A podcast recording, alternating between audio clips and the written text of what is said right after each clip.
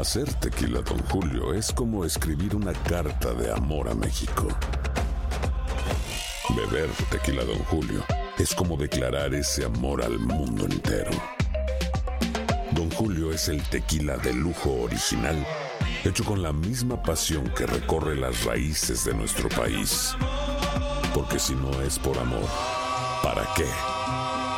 Consume responsablemente. Don Julio Tequila, 40% alcohol por volumen, 2020. Importado por Diageo Americas, New York, New York. When something happens to your car, you might say,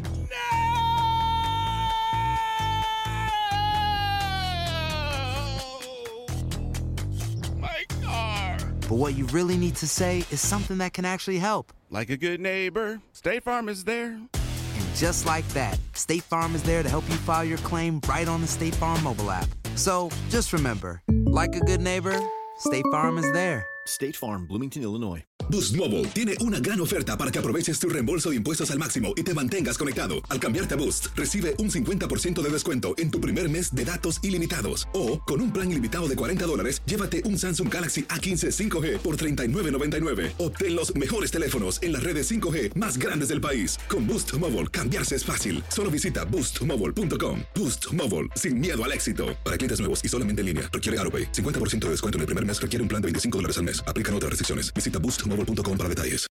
When you need mealtime inspiration, it's worth shopping Kroger, where you'll find over 30,000 mouthwatering choices that excite your inner foodie. And no matter what tasty choice you make, you'll enjoy our everyday low prices, plus extra ways to save, like digital coupons worth over $600 each week. You can also save up to $1 off per gallon at the pump with fuel points. More savings and more inspiring flavors make shopping Kroger worth it every time. Kroger, fresh for everyone. Fuel restrictions apply. El siguiente podcast es una presentación exclusiva de Euforia On Demand. Bueno, arrancamos rapidito. Hoy tenemos que hablar obviamente del plan fiscal. Un saludo a los amigos que hoy nos ven a través de Facebook Live de WKQ 580. Normalmente los jueves no estoy en Facebook Live de WKQ porque estoy en clase, pero las clases en Mayagüez se acabaron el martes y los finales empezaban hoy. ¿ah? El mío es el domingo, el primero el domingo a las 7 de la mañana y el otro es a las 2 de la tarde el lunes. no me canso de repetirlo. Pero vamos a la sustancia. Ustedes este programa lo esperan porque aquí venimos con la sustancia que ustedes esperan escuchar de los temas que, aunque no sean quizás la comidilla del día, este sí lo es, pues requieren una discusión un poco más profunda cuando tenemos que entender la realidad que vive el país y que va a vivir Puerto Rico miren, no es en los próximos 5 o 6 años, esto va a durar más de una década. Y con este plan fiscal o los tres planes fiscales que hoy el gobierno dio a conocer, que habían sido prorrogados por la Junta de Supervisión Fiscal hasta el día de ayer, pues yo les aseguro a ustedes que esto va a tener aún una duración mayor. El que más noticias ha producido de los tres planes fiscales que se presentaron ayer es el plan del gobierno central.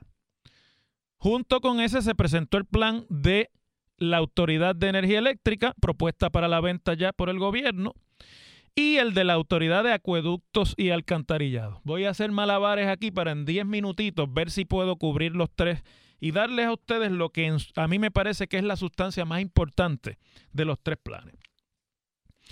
Vamos a empezar con el plan del gobierno central, que es donde está realmente la mayor dificultad, pero que, ojo, no es donde está la mayor deuda. El gobierno central tiene el mayor déficit de obviamente todas las instrumentalidades de gobierno que Puerto Rico posee, pero no es de todas esas mismas la más endeudada. Por lo tanto, tenemos nosotros que ahora hilar fino aquí. Cinco años de plan fiscal que deben culminar en el 2022 se supone que comenzaron en 2017, lo que pasa es que el paso de los huracanes hizo que la Junta pidiera una revisión al plan fiscal que apenas llevaba medio año implementado. Así que lo que anoche se presentó es para los próximos cuatro años y medio. Y ese plan fiscal, lo, más, lo primero que salta a la vista es que el gobierno le compró el discurso a los expertos que el otro día en una conferencia salieron a decir que la única manera de que Puerto Rico salga del atolladero es si no paga la deuda pública. Y el gobierno no dispone en el nuevo plan fiscal pagos a la deuda pública en los próximos cinco años, pagos a la deuda pública del gobierno central. El gobierno central debe cerca de más o menos 15 mil millones de dólares en deuda constitucional que se emitió y que es la que puede emitir el gobierno central. Hay otros tipos de endeudamiento, por eso les dije que no es el más endeudado, que afectan al gobierno central directamente y lo vamos a explicar sencillito en un ratito. En segundo lugar, el plan fiscal estima en 1.7 billones de dólares, 1.7 billones, o sea, 1.700 millones de dólares en los próximos cinco años el impacto que tendrá los cambios que se hicieron a la reforma contributiva federal y en la reforma contributiva federal y que tienen directo impacto sobre los incentivos que se ofrecían a las industrias foráneas aquí en la isla. Se van a dejar de recibir cerca de 1.700 millones según el plan del gobierno en los próximos cinco años. Supone además algo que es un cambio radical del plan presentado en el año pasado y sobre todo si esto cuela ante la Junta de Supervisión Fiscal, habrá que ver qué contestan ahora. Si esto que yo les voy ahora a decir cuela, quiere decir que la Junta cambió su parámetro de exigencia en cuanto a lo que debía ser el plan fiscal del gobierno central. Porque el plan fiscal supone que se van a recibir 35 mil billones, de, digo, perdón, millones, o sea, 35.5 billones con B de dólares de las agencias federales, principalmente de la Agencia Federal para el Manejo de Emergencias, FEMA, como parte de, la, de los programas de asistencia que llegarán para mitigar los daños eh, de los huracanes María e Irma el año pasado. Así que le digo que eso es un cambio de parámetros y la Junta lo asume porque la Junta había sido bien exigente en el pasado y cuando fue a entregarse el plan fiscal el año pasado en que los supuestos tenían que partir de que no se recibían fondos federales ni adicionales, ni que iba a venir ningún tipo de aumento en ninguna asignación federal a Puerto Rico. O sea, que el que la Junta acepte cerca de, cuatro, de 40 mil millones de supuestos en fondos federales, si eso es así, pues cambia el panorama. E igualmente supone que llegarán cerca de 22 mil millones de dólares en pagos por indemnizaciones de las compañías de seguros en Puerto Rico y todo lo que privadamente estaba asegurado para daños como resultado del el paso de Irma y María. O sea que entre una y otra cosa llegarán cerca de 60 mil millones. Pero el problema que tienen estas dos renglones del plan fiscal es que aunque puede ayudar a cuadrar los números ahora, no son inyecciones recurrentes de fondos en la, al gobierno ni a la economía de Puerto Rico. Esto es un one shot. Y lo que el gobierno supongo que hará es calculando el impacto económico que esos fondos vayan a tener, porque los va a tener, no hay duda. Pero no quiere decir que resolvimos con eso el problema de déficit del gobierno de Puerto Rico, o sea, de, de que se gaste más de lo que se ingresa al gobierno de Puerto Rico y además una transformación gubernamental de consolidaciones de agencias y otras cosas más que según el plan va a producir 3 billones de dólares en ahorros de aquí al año fiscal 2022. Eso sí que es bastante limitado y vamos a ver si en realidad en ese renglón pues se pueden lograr los resultados, que es el más difícil y ha sido el más difícil a lo largo del tiempo. El plan también contempla una caída del 11% en, el, eh, en los cinco años, prorrateado los cinco años, en el crecimiento económico de Puerto Rico y un aumento del más del 15% en la emigración como resultado del el impacto económico de las catástrofes y demás. Y añade además cambios en algo que es bien importante para los amigos que nos están escuchando en la Universidad de Puerto Rico y en los municipios. El plan añade que habrá en cinco años 220 millones de dólares menos para la Universidad de Puerto Rico en el renglón de la fórmula automática de recursos que ingresan a la universidad del Fondo General del Gobierno del Estado Libre Asociado, que es el 9.66%. Una reducción de 220 millones ahí de aquí al 22. Y para los eh, municipios, una reducción similar de casi la misma cantidad, 220 millones, en los, las transferencias y subsidios que el gobierno federal ahora le otorga a los municipios para el, el, funcionamiento. Quiere decir que si los municipios están ahogados ahora, no pueden esperar en el gobierno central nada y no ha mejorado para nada la situación del último plan a esta nueva versión. En salud, para darle todos los detalles de una vez, en salud me parece interesante que se plantea una reducción del gasto de la reforma de salud de cerca de eh, 800 millones de dólares. Que donde más impacto tiene es en un renglón, porque está escrito en un inglés bien elegante, de ese que es bien difícil de usted realmente poder decir con, categóricamente qué es lo que están diciendo. Pero hay un renglón donde se debe producir un ahorro de 773 millones de dólares, escuchen, en el plan de salud del gobierno de Puerto Rico, la tarjeta. Para los que son beneficiarios de la tarjeta de salud, el gobierno propone un ahorro de 773 millones en cinco años en lo que ellos llaman el desarrollo de un nuevo modelo de cuidado de salud en el que el gobierno cubra y pague por unos beneficios básicos menos costosos y que los pacientes, entiéndase los beneficiarios, paguen por los servicios premium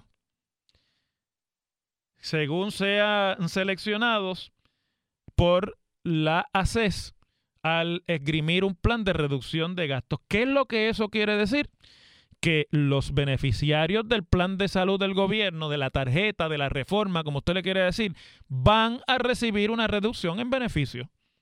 Y que como si fuera un plan privado de verdad, usted tiene la opción de la cubierta básica que el gobierno va a determinar de qué se trata, pero si usted quiere cuidados adicionales lo tiene que pagar el ciudadano, que de por sí es un médico indigente, se supone, si tiene la tarjeta del gobierno y no tiene recursos para cubrir su, su, su cubierta de salud, pues ahora, de ahí, de ese renglón, aquí está, estoy hablando, mirando la página, bueno, no sale el número en la copia que me imprimieron aquí, si sale está, está, está medio borroso, pero aquí está, mírelo. Está en el plan fiscal que está publicado en la página de la AFAF o de la Agencia de eh, para el Manejo Financiero, Asistencia Financiera y Fiscal del Gobierno de Puerto Rico, que es la responsable de haber escrito el plan. Página 68, aquí está. En el último renglón, ahí es que están los, los 773 millones en los que se les va a reducir y se le va a transferir el costo de la cubierta actual en parte a los beneficiarios del plan. Una parte básica la va a cubrir el gobierno, otra la va a, la va a pagar el asegurado, el, el beneficiario, el paciente. Es como los deducibles y como los coaseguros. Pues así. Y ese es el plan del gobierno central. Dice ese plan que el, que el presupuesto no va a estar cuadrado hasta 2022.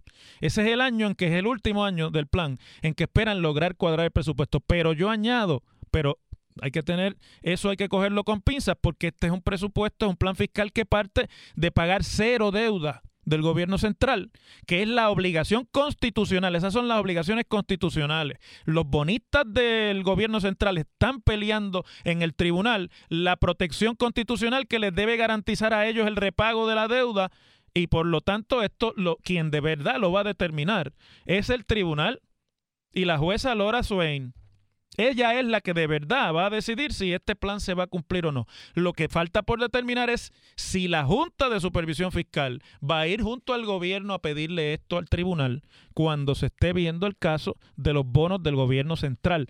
Entonces, se permita que no haya pagos de deuda de aquí hasta 2022 para poder cuadrar de esa forma el presupuesto.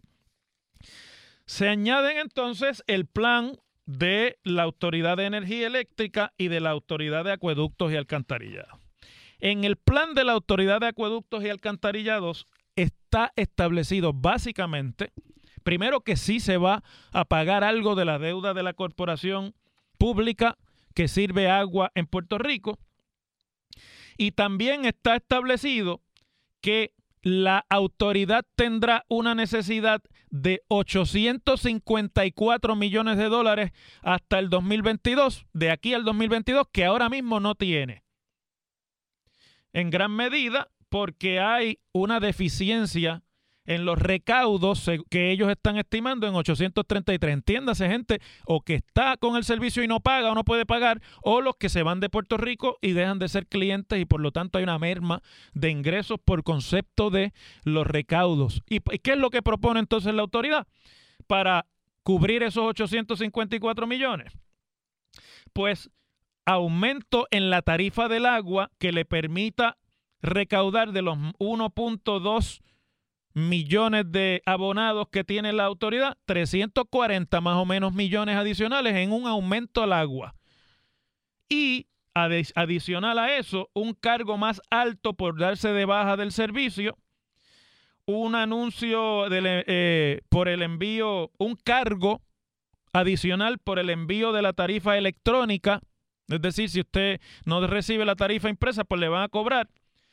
Eh, que debe ser entonces un ahorro en términos del gasto de papel, porque pues me imagino que estarán tratando de mover la gente hacia allá, e incorporará un nuevo sistema de servicio al cliente, según dicen, como una iniciativa para llegar fondos. O sea que en acueductos vienen aumentos a Tutiplane por más de 330 millones de dólares en el caso de los abonados de la autoridad. Y en el caso de la Autoridad de Energía Eléctrica, pues se parte del supuesto de que la corporación va a ser vendida, no se trabaja con el asunto de la deuda, porque obviamente eso tendrá que negociarse en la quiebra y en la venta, y tampoco se habla de un aumento en el costo del kilovatio hora. De hecho, se asume, y a mí me parece que erróneamente, que va a reducirse el costo del kilovatio hora con la venta de la corporación. Yo pienso, creo, estoy convencido, más adelante se los voy a explicar, que la privatización o la venta traerá, por lo menos en el inmediato, luego de que ocurra la transacción privada, un aumento en los costos de la electricidad que no debe ser exageradamente alto, pero que va a producirse un aumento. ¿Por qué les digo eso? Y con esto termino porque tengo otros temas, pero como este es un tema tan importante, quería disectárselo con aquellos asuntos que me parecen relevantes, que para ustedes son la sustancia que tiene que tener el entendimiento de los graves problemas que va a enfrentar este gobierno y cualquiera que venga después, sea el mismo gobernador o uno distinto. Hasta ahora, las deficiencias en ingresos que la Autoridad de Energía Eléctrica experimenta y las que experimentaba la, y experimenta la Autoridad de Acueductos se cubrieron en Puerto Rico, con excepción en el caso de Acueductos de un periodo muy breve, de, primero, subsidios o transferencias directas del Fondo General del Gobierno de Puerto Rico, o sea, de, la, de, de los fondos del gobierno central, que no debieran pasarse allá porque aquello es una corporación y se le pasaban del Fondo General dineros a la Autoridad de Energía Eléctrica y a la Autoridad de Acueductos para esa para cuadrar parte de las finanzas y la otra cosa que se hacía por muchos años también era cuadrar la deficiencia en ingresos con deuda pública en las dos corporaciones emitiendo bonos para gastos operacionales y no para mejoras en la infraestructura. En el caso de Acueducto, eso se trató de corregir y se logró por un periodo breve, en el cuatrienio de 2005 a 2008. Pero poco después, nuevamente volvió a sacarle dinero al gobierno central Acueducto y hasta entonces. Y ahora el gobierno central está proponiendo en su plan fiscal que no hay subsidios ni para los municipios, ni para la universidad, ni para las corporaciones públicas. Por lo tanto, todo eso que se cubría antes tiene que cubrirse ahora con lo que paguen los abonados. Por lo tanto, vuelvo y repito, no se va a resolver el asunto tarifario en energía eléctrica con la venta la vendan o no, la luz va a subir. Esa es la realidad. La tienen que subir porque no van a tener los ingresos. Eso es independientemente de la venta, pero además la venta lo va a producir también la necesidad de subir, eh, por lo menos temporalmente, la tarifa del kilovatio hora en Puerto Rico. Así es como es, aunque no nos guste aceptarlo y aunque no se quiera decir.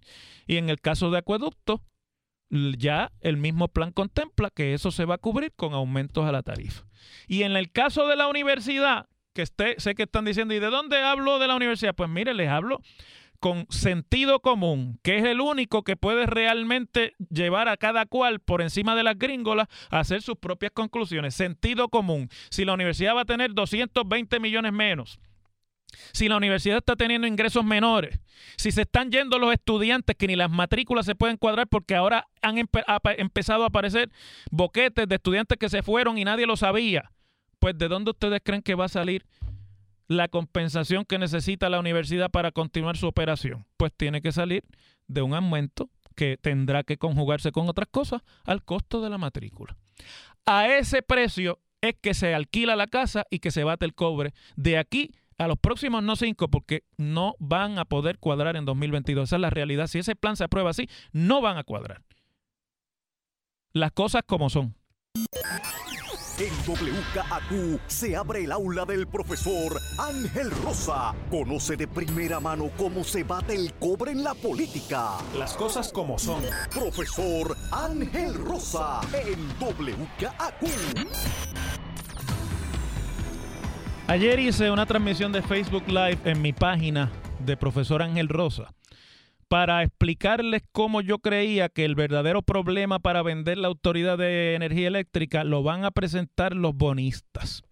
Y les dije también aquí en este programa, que lo hice después de haber hecho el live de Facebook, que no es que no quiera el Congreso darle dinero a Puerto Rico para el rediseño y construcción de un nuevo sistema eléctrico, sino que el Congreso, si da ese dinero, va a querer entrar en los términos en los que se diseñe y opere la utilidad eléctrica en Puerto Rico. Y lo han dicho desde el principio, han querido meter la mano los congresistas directamente. Y que lo que decían ayer de que es que no le van a dar chavo a Puerto Rico si venden la compañía eléctrica, eso no es cierto. Lo que sí es cierto es que los bonistas van a ejercer todo su poder y presión política que tienen mucha en el Congreso para que las asignaciones para esa eh, tarea de rediseñar y reconstruir o hacer nuevo el sistema eléctrico de Puerto Rico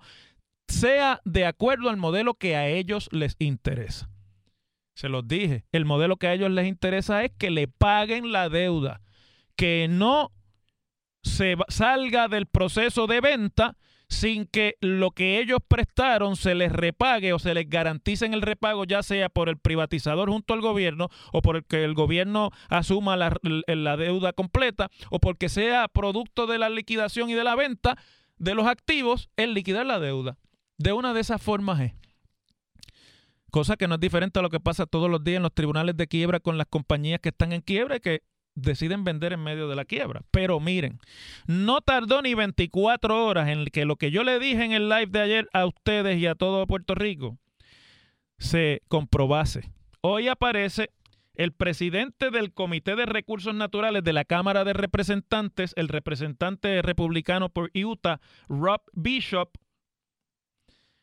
metiendo la cuchara en lo de la venta de la Autoridad de Energía Eléctrica y diciendo que para que ellos tomen en consideración las necesidades de Puerto Rico de hacer nuevo el sistema eléctrico, es imperativo, quiere decir que es mandatorio que la Junta de Supervisión Fiscal y el gobernador integren plenamente en el desarrollo de los planes de venta y, y en el plan fiscal a los que tienen la deuda y que así se garantice la precisión, lo estoy citando, y transparencia en los supuestos que hacen en el plan fiscal y en el proceso de venta. O sea, lo que está planteado en el proceso de, en el plan fiscal y lo que estará planteado en el momento en que se apruebe la legislación para vender la autoridad tiene que incluir los intereses de los bonistas y lo que Rob Bishop ha hecho a nombre de los bonistas es pedir una silla para los bonistas en la mesa en la que se esté negociando la venta de la autoridad. Más allá del proceso de capítulo 3 de quiebra de, de la ley promesa.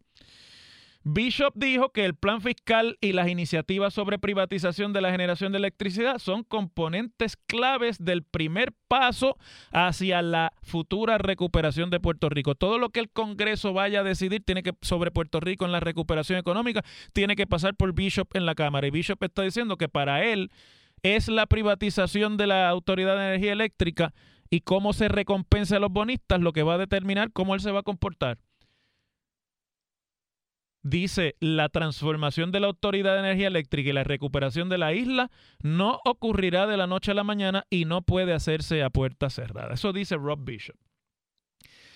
Y añade alguien que desde el principio ha tenido mucho interés en la reorganización de la Autoridad de Energía Eléctrica y en su privatización parcial al principio, no sé si ahora esté de acuerdo con el plan de venta total, Dice, después de todo, el objetivo declarado de la Junta bajo promesa es devolverle a Puerto Rico la responsabilidad fiscal y los mercados capitales. Traducción, porque eso no es español, eso es lenguaje congresional.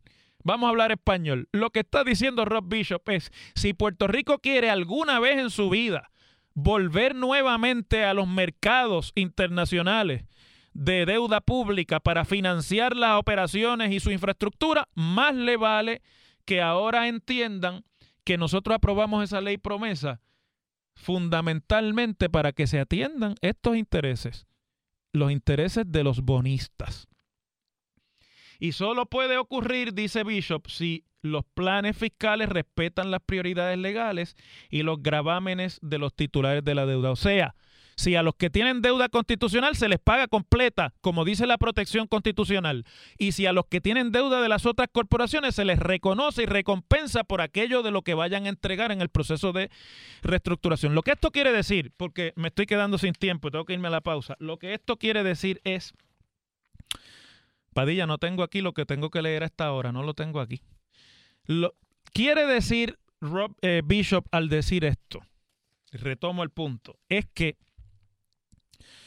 Puerto Rico no va a tener una mirada congresional hasta que no se resuelva mediante los planes fiscales y la venta de la corporación cuánto los bonistas van a cobrar. Y quiere decir también, y con esto termino, para que lo entiendan, que los bonistas ya se fueron por encima del proceso del tribunal que intentan y que el interés de los bonistas es no hacer la negociación en el capítulo 3, donde tienen realmente dudas de que puedan salir favorecidos sus, sus, sus eh, intereses y que los bonistas van a intentar recuperar lo que se les debe ahora que se decidió vender la corporación y para eso cuentan con la colaboración del Congreso para trancar ese proceso hasta donde sea necesario mientras ellos aseguren que se les repague lo que se les debe. Las cosas como son. El pasado podcast fue una presentación exclusiva de Euphoria On Demand. Para escuchar otros episodios de este y otros podcasts, visítanos en euphoriaondemand.com. Boost Mobile tiene una gran oferta para que aproveches tu reembolso de impuestos al máximo y te mantengas conectado. Al cambiarte a Boost, recibe un 50% de descuento en tu primer mes de datos ilimitados. O, con un plan ilimitado de 40 dólares, llévate un Samsung Galaxy A15 5G por $39.99. Obtén los mejores teléfonos en las redes 5G más grandes del país. Con Boost Mobile, cambiarse es fácil. Solo visita boostmobile.com. Boost Mobile, sin miedo al éxito. Para clientes nuevos y solamente en línea, requiere AroPay. 50% de descuento en el primer mes requiere un plan de 25 dólares al mes. Aplican otras restricciones. Visita Boost para detalles. Lo mejor, lo más impactante, está por venir en Tu vida es mi vida. De lunes a viernes a las 8 por Univisión.